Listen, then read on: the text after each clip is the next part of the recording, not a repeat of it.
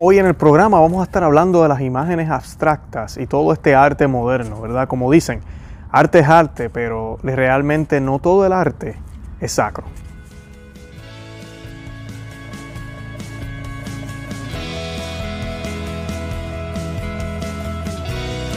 Bienvenidos a Conoce, Ama, Vive tu Fe. Este es el programa donde compartimos el Evangelio y profundizamos en las bellezas y riquezas de nuestra fe católica. Les habla su amigo y hermano Luis Román y quisiera recordarles que no podemos amar lo que no conocemos y que solo vivimos lo que amamos. Hoy vamos a estar hablando de un tema que yo sé que también es controversial y aquí es donde también el modernismo nos ha atacado y ha sido a través de las pinturas y las imágenes. Eh, de un tiempo para acá, las imágenes ya no son estas imágenes clásicas que solíamos ver cuando pequeños, donde se podía distinguir quién era la Virgen María, quién era Jesucristo, los apóstoles, los ángeles, un nacimiento bien hecho donde podíamos distinguir eh, a San José, a la Santísima Virgen, ¿verdad? Y a todos los personajes, sino que ahora todo es abstracto. Yo he visto inclusive nacimientos que parecen piedra y uno no sabe distinguir, uno asume que uno es José, el otro es María y la piedra pequeña en el medio debe ser el niñito eh, Jesús. Eh, en eso hemos llegado y pues yo no estoy en contra del arte abstracto, no me tomen a mal. Eh, si usted quiere tener un nacimiento así en su casa, pues ese es su problema. Pero en la iglesia yo no creo que esto sea apropiado. Y hoy yo voy a estar citando a Benedicto XVI, vamos a estar hablando un poco de los concilios, de por qué los católicos tenemos imágenes en, en las iglesias, en los templos, y por qué las utilizamos, para qué son porque son parte esencial y por qué cualquier cosa, cualquier imagen no puede ser sacra. Ese es el tema de hoy. Pero antes de comenzar, yo quisiera que hiciéramos un gloria y lo vamos a hacer en el nombre del Padre y del Hijo y del Espíritu Santo. Amén. Gloria al Padre y al Hijo y al Espíritu Santo, como era en el principio, ahora y siempre, por los siglos de los siglos. Amén. En el nombre del Padre y del Hijo y del Espíritu Santo. Amén. Bendito sea Dios. Bueno, y para comenzar, yo quisiera antes que nada hablar un poco de la teología de las imágenes en la Iglesia Católica, porque pues lamentablemente hay hermanos eh, colados en nuestro canal, hermanos protestantes que ojalá estén contemplando venir a la Iglesia Católica, que no estén aquí por las noticias que a veces eh, publicamos, que la intención no es atraer a los protestantes, al contrario, es alertar a los católicos que estamos dentro de la Iglesia, para que sepamos que nuestra doctrina católica no cambia ni cambiará y que tenemos enemigos dentro de la iglesia y siempre los hemos tenido. Y también sí, claro, los protestantes que ven estos videos quiero que sepan que nosotros, nuestra teología sigue siendo la misma y será siempre la misma, la que siempre fue desde el año 33. La teología que se practica en tu comunidad cristiana no es la verdadera doctrina cristiana. Y pues hoy vamos a estar hablando de uno de los temas bien controversiales porque lamentablemente como toda la tradición protestante ha crecido tan y tan separada de la católica, ya ni se parecen ya ni se parecen. Ni siquiera la misma Biblia tenemos. Ya, ya ni nos parecemos. Entonces, tenemos que mirar quién tiene más antigüedad. Y hay concilios que hablan de las imágenes, concilios de los primeros tres siglos.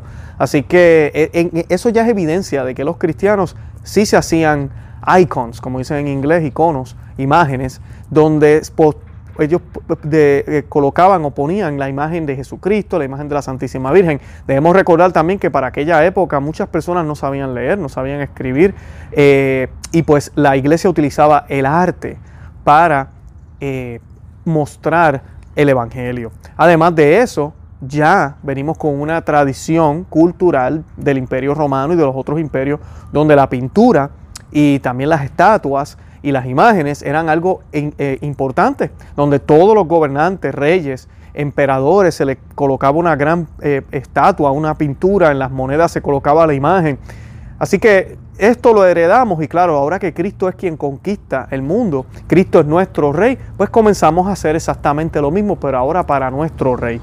Voy a estar hablando un poco de qué significa la idolatría y qué no hacemos los católicos que algunos evangélicos piensan que nosotros hacemos con las imágenes que para nada no las idolatramos, nosotros no pensamos que las imágenes son dioses, al contrario, tenemos todo puesto en el cielo, toda nuestra alma, nuestra vista hacia el cielo. Las imágenes son un instrumento que utilizamos para recordarnos y de eso vamos a estar hablando ahora. Dice en el concilio de Naicía, y este concilio se hizo en el año 325, estamos hablando del cuarto siglo, eso no es tan lejos de los primeros apóstoles, de los padres de la iglesia. Cuando llamamos padres de la iglesia, para los que no saben, son esos obispos que estuvieron, que tuvieron contacto con eh, con los apóstoles, estuvieron cerca de los apóstoles. Por eso es que se les llama padres de la iglesia. Y algunos de ellos son hasta doctores de la iglesia, muchos de ellos de estos primeros siglos. Y en ese 325 se, se afirmó lo siguiente. Siguiendo la enseñanza divinamente inspirada de nuestros santos padres y la tradición de la Iglesia Católica, definimos con toda exactitud y cuidado que las venerables y santas imágenes, como también la imagen de la preciosa y vivificante cruz, tanto las pintadas como las de mosaico u otra materia conveniente, se expongan en las santas iglesias de Dios, en los vasos sagrados y ornamentos, en las paredes y cuadros de las casas y en los caminos, tanto las imágenes de nuestro Señor Dios y Salvador Jesucristo como las de Nuestra Señora Inmaculada, la Santa Madre de Dios, de los santos ángeles y de todos los santos justos. Si bien la fe no depende de nuestra visión, tampoco debemos despreciar las imágenes. De hecho, el mismo cuerpo de Jesús presente en este mundo era una imagen para sus discípulos. La iglesia siempre ha admitido que en el cuerpo de Jesús, Dios, que era invisible en su naturaleza, se hace visible. Y también lo que había de visible en su vida terrena conduce al misterio invisible de su filiación divina y de su misión redentora. Eso nos lo dice eh, la Iglesia Católica, parte de lo que acabo de leer también es del concilio de Nicea en el año 325. O sea que eh, así es que nosotros estamos viendo las imágenes. Y continúo. Las imágenes de santo y otras cosas sagradas cumplen una función muy importante en la vida de la Iglesia. No nos dan la fe, pero a través de ellas permiten a nuestra naturaleza, que es a la vez corporal y espiritual, remontarse a Dios de modo connatural. La iglesia ha condenado siempre la adoración de las imágenes. Así, por ejemplo, en el segundo concilio de Nicea, en el año 787, hablando de la adoración de las imágenes, dice, no, no está de acuerdo con nuestra fe que propiamente demos adoración a la naturaleza divina, aun cuando haya gestos que tengan apariencia de adoración como aquellos con los que se honran las figuras de la vivificante cruz o los libros santos de los evangelios, así como otros objetos sagrados. El Catecismo del Concilio de Trento en el año 1566 enseñó que se comete idolatría adorando ídolos e imágenes como si fueran Dios, o creyendo que ellos poseen alguna divinidad o virtudes, que se les dé derecho a recibir nuestra adoración, a elevarse nuestras oraciones o a poner nuestra confianza en ellos. Y la Iglesia Católica siempre ha explicado, la Escritura constantemente nos recuerda que hay que rechazar los ídolos de plata, oro, la obra de mano de los hombres. Ellos tienen boca pero no hablan, ojos pero no ven. Estos ídolos vacíos hacen vacío a sus adoradores. Aquellos que lo hacen son como ellos, así como todos los que confían en ellos. Okay, eso está, también está en las escrituras. Así que eso es lo que nosotros creemos y es lo que nosotros profesamos. Nosotros no pensamos que Dios está dentro de la imagen, ni pensamos que es necesaria la imagen para poder llegar a Dios. Ahora, nosotros los católicos también creemos en que nosotros debemos adorar a nuestro Dios con todo lo que tenemos, no solo con el corazón, sino con nuestras manos, con nuestra boca, con nuestra vista, con nuestra vestimenta, cómo cantamos, cómo adoramos y también debemos adorar al Señor con, con el lugar en donde le dedicamos la oración. Por ende, la Iglesia Católica siempre, siguiendo el ejemplo de Salomón con el gran templo y siguiendo lo que las Escrituras dicen y las mismas órdenes de Dios cuando mandó a construir el arca, al cual le pidió a Moisés que hiciera dos querubines, ¿verdad?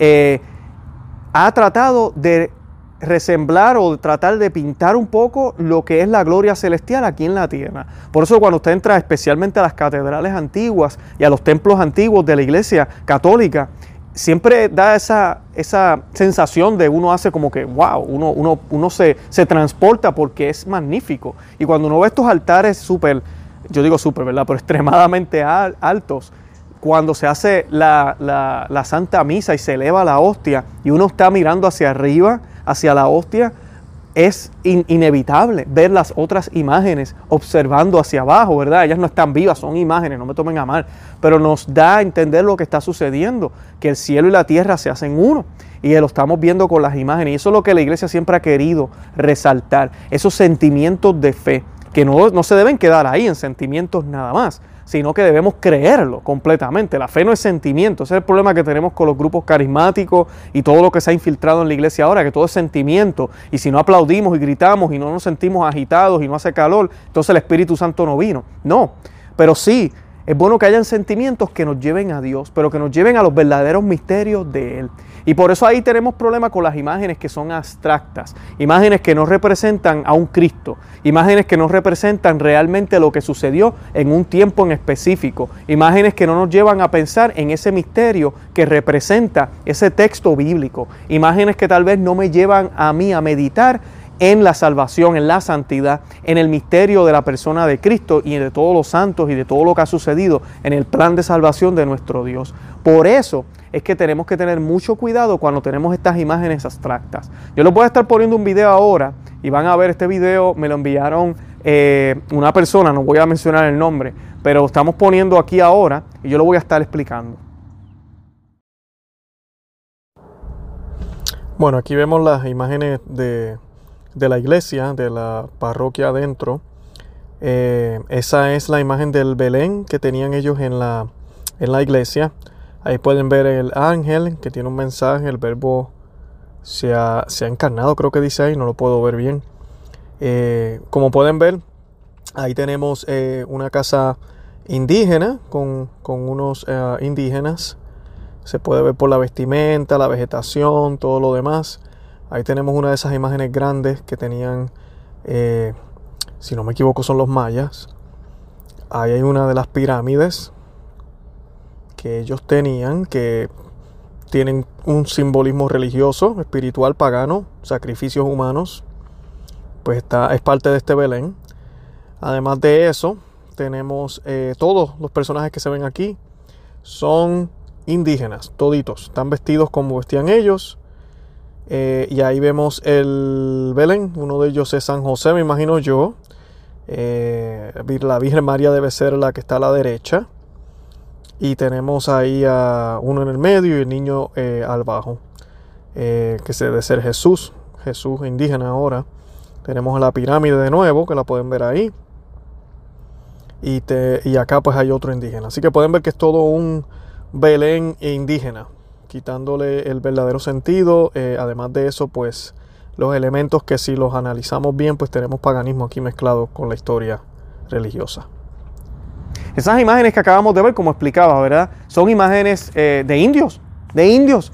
Y tenemos que tener cuidado con esto porque sí hay diferentes maneras de presentar a la Santísima Virgen, hay diferentes maneras de presentar a San José, lo hemos visto, inclusive usted se va a Japón, a China, los van a ver achinado eh, inclusive, el mejor ejemplo que les puedo dar es la Guadalupana, la Santísima Virgen que se aparece allá en el Tepeyac.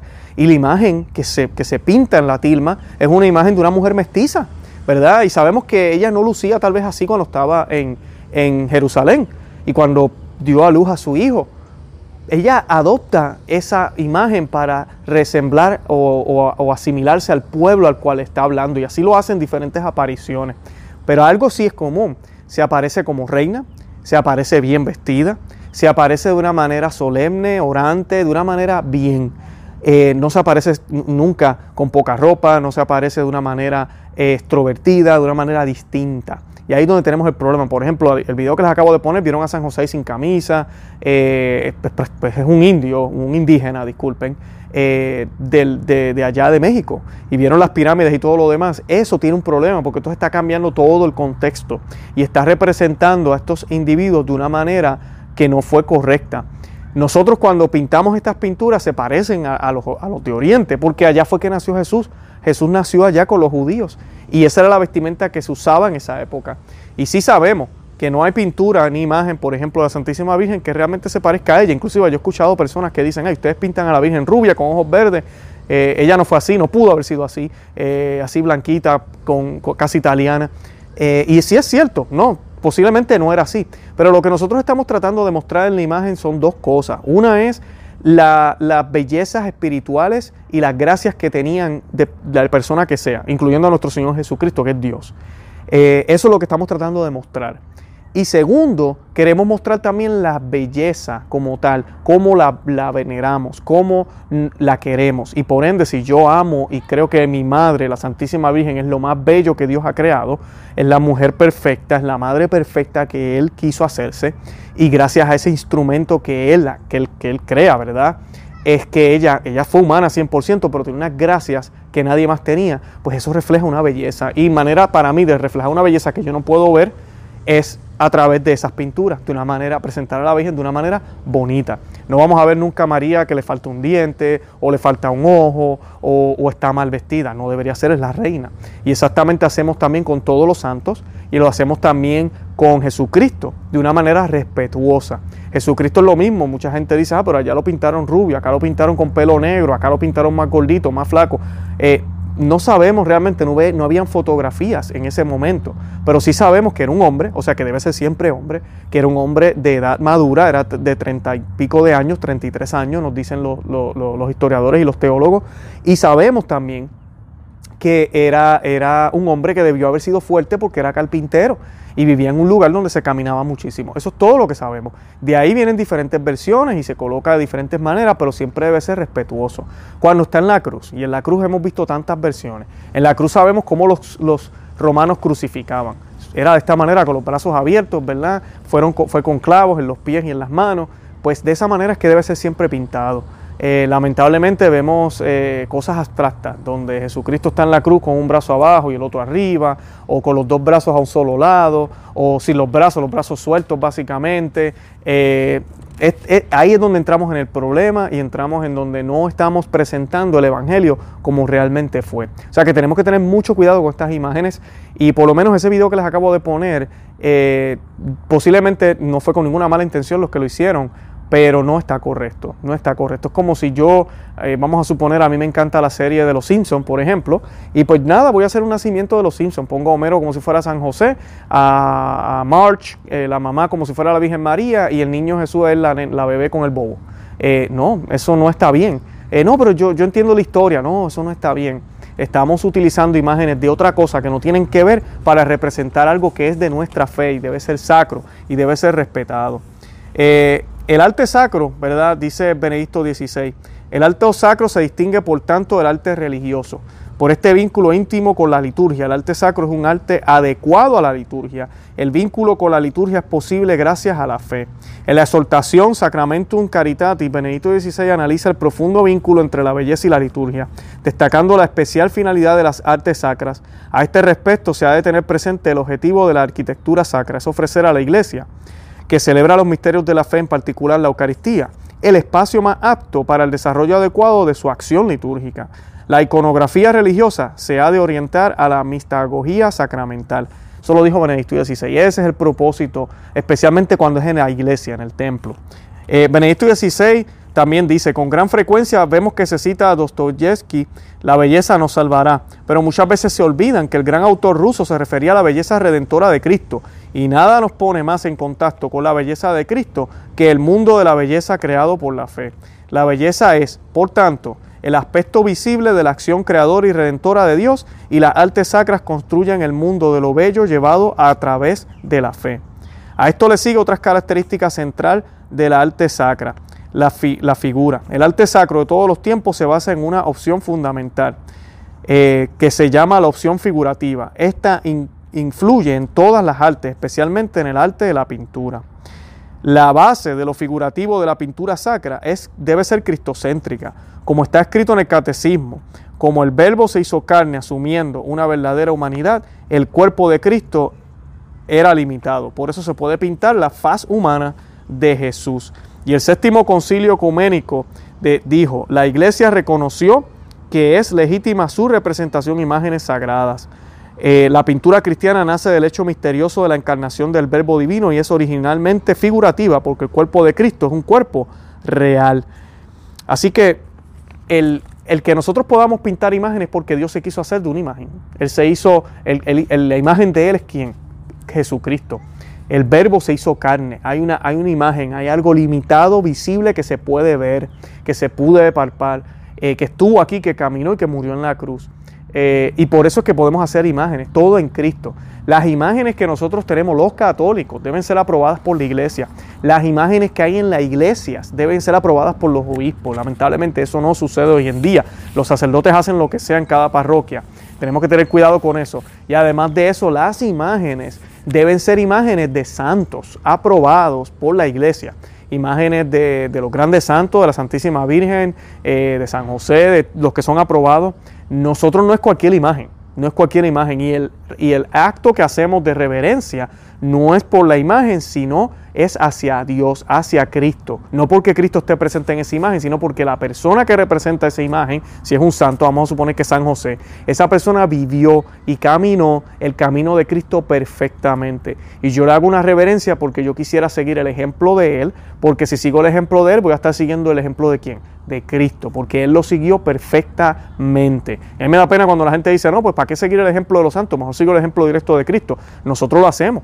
Pero, pero, Jesucristo vivió en una época, en un momento de la historia. Nosotros tenemos santos del siglo XVIII, del siglo XX, santos religiosos y santos casados, santos que tuvieron distintas circunstancias y momentos en su vida. Entonces nosotros podemos ver cómo esa santidad, que es la misma de Cristo, fue implementada, fue trabajada en ese contexto. Y eso nos ayuda a nosotros a poder caminar el camino de la santidad. Es lo mismo que pasa en el deporte. Yo puedo aprender el deporte ¿verdad? El baloncesto, ir y buscar quién fue el que se lo inventó y tratar de aprender de él. Pero después de él vinieron muchos jugadores y han venido jugadores que han sido superestrellas. Entonces cada jugador tiene su distinta manera de jugar el deporte basado en su estatura, basado en las circunstancias donde vivió, basado en las circunstancias donde jugó, basado en las circunstancias con que otros deportistas se, ¿verdad? tuvo rivalidades o se enfrentó en el deporte. Todo eso y lo podemos mirar para entonces poder aprender de cada uno de ellos. Pero la idea principal es jugar el deporte. So, la idea principal para nosotros es que santificarnos, ¿verdad? Ser como Cristo, seguir ese camino de Él y pasar por la puerta estrecha. Así es que nosotros debemos mirar a los santos y nada de supersticiones. Es triste también saber eso, pero nada de supersticiones. Que viro el santo al revés, entonces se me concede esto, que viro. No, nada de eso, eh, todo eso está muy mal. Así que tengamos todo eso presente y nada, eso es lo que el temita que les quería llevar hoy, tengamos mucho cuidado con estas imágenes abstractas y si alguno de sus sacerdotes, obispos está con estas modas raras de poner estas imágenes así raras, hablen con ellos y déjenles saber que en vez de esa imagen acercarte al Señor, realmente lo que te hace es eh, alejarte de Él o confundirte o simplemente no te causa ningún tipo de reacción, porque ni siquiera entiendes lo que hay ahí en ese cuadro, en esa imagen. Y bien importante, para mí lo más importante es en la iglesia, dentro de la iglesia, las imágenes deben ser claras. Yo veo la Virgen María, es la Virgen María. San José, el crucifijo, que sea un crucifijo donde hay un Cristo crucificado. Eh, todo eso debe estar bien, bien claro, porque es parte y esencial de lo que nosotros vamos a hacer, de esa reverencia que tenemos que ofrecer y de lo que se va a hacer ahí, del sacrificio de la misa, que es bien difícil. Podemos tener toda la fe del mundo, y no, no, nada de lo que hagamos, ¿verdad? Es bien difícil para nosotros poder realmente entender lo que está pasando y nunca lo entenderemos completamente, es un misterio de fe. Pero las imágenes y todo lo que hay alrededor, toda la decoración, la forma en que esté todo puesto, eh, nos ayuda a poder acercarnos más al Señor y poder realmente ofrecer nuestro corazón completo ahí en la liturgia. Y nada, los amo en el amor de Cristo, los invito a que visiten nuestro blog, no se que se suscriban aquí al canal, que nos sigan también por Facebook, Instagram y Twitter, y no se olviden hacer el Santo Rosario por el Papa, por los obispos, por toda la Iglesia Católica, por todo lo que está sucediendo, bueno y malo, y por todos los sacerdotes. Pidámosle a Dios sacerdotes santos, eso es lo que necesitamos, y que nos dé la fuerza a nosotros para estar dispuestos a morir por Cristo si es necesario. Nada, los amo en el amor de Cristo y Santa María, ora pro nobis.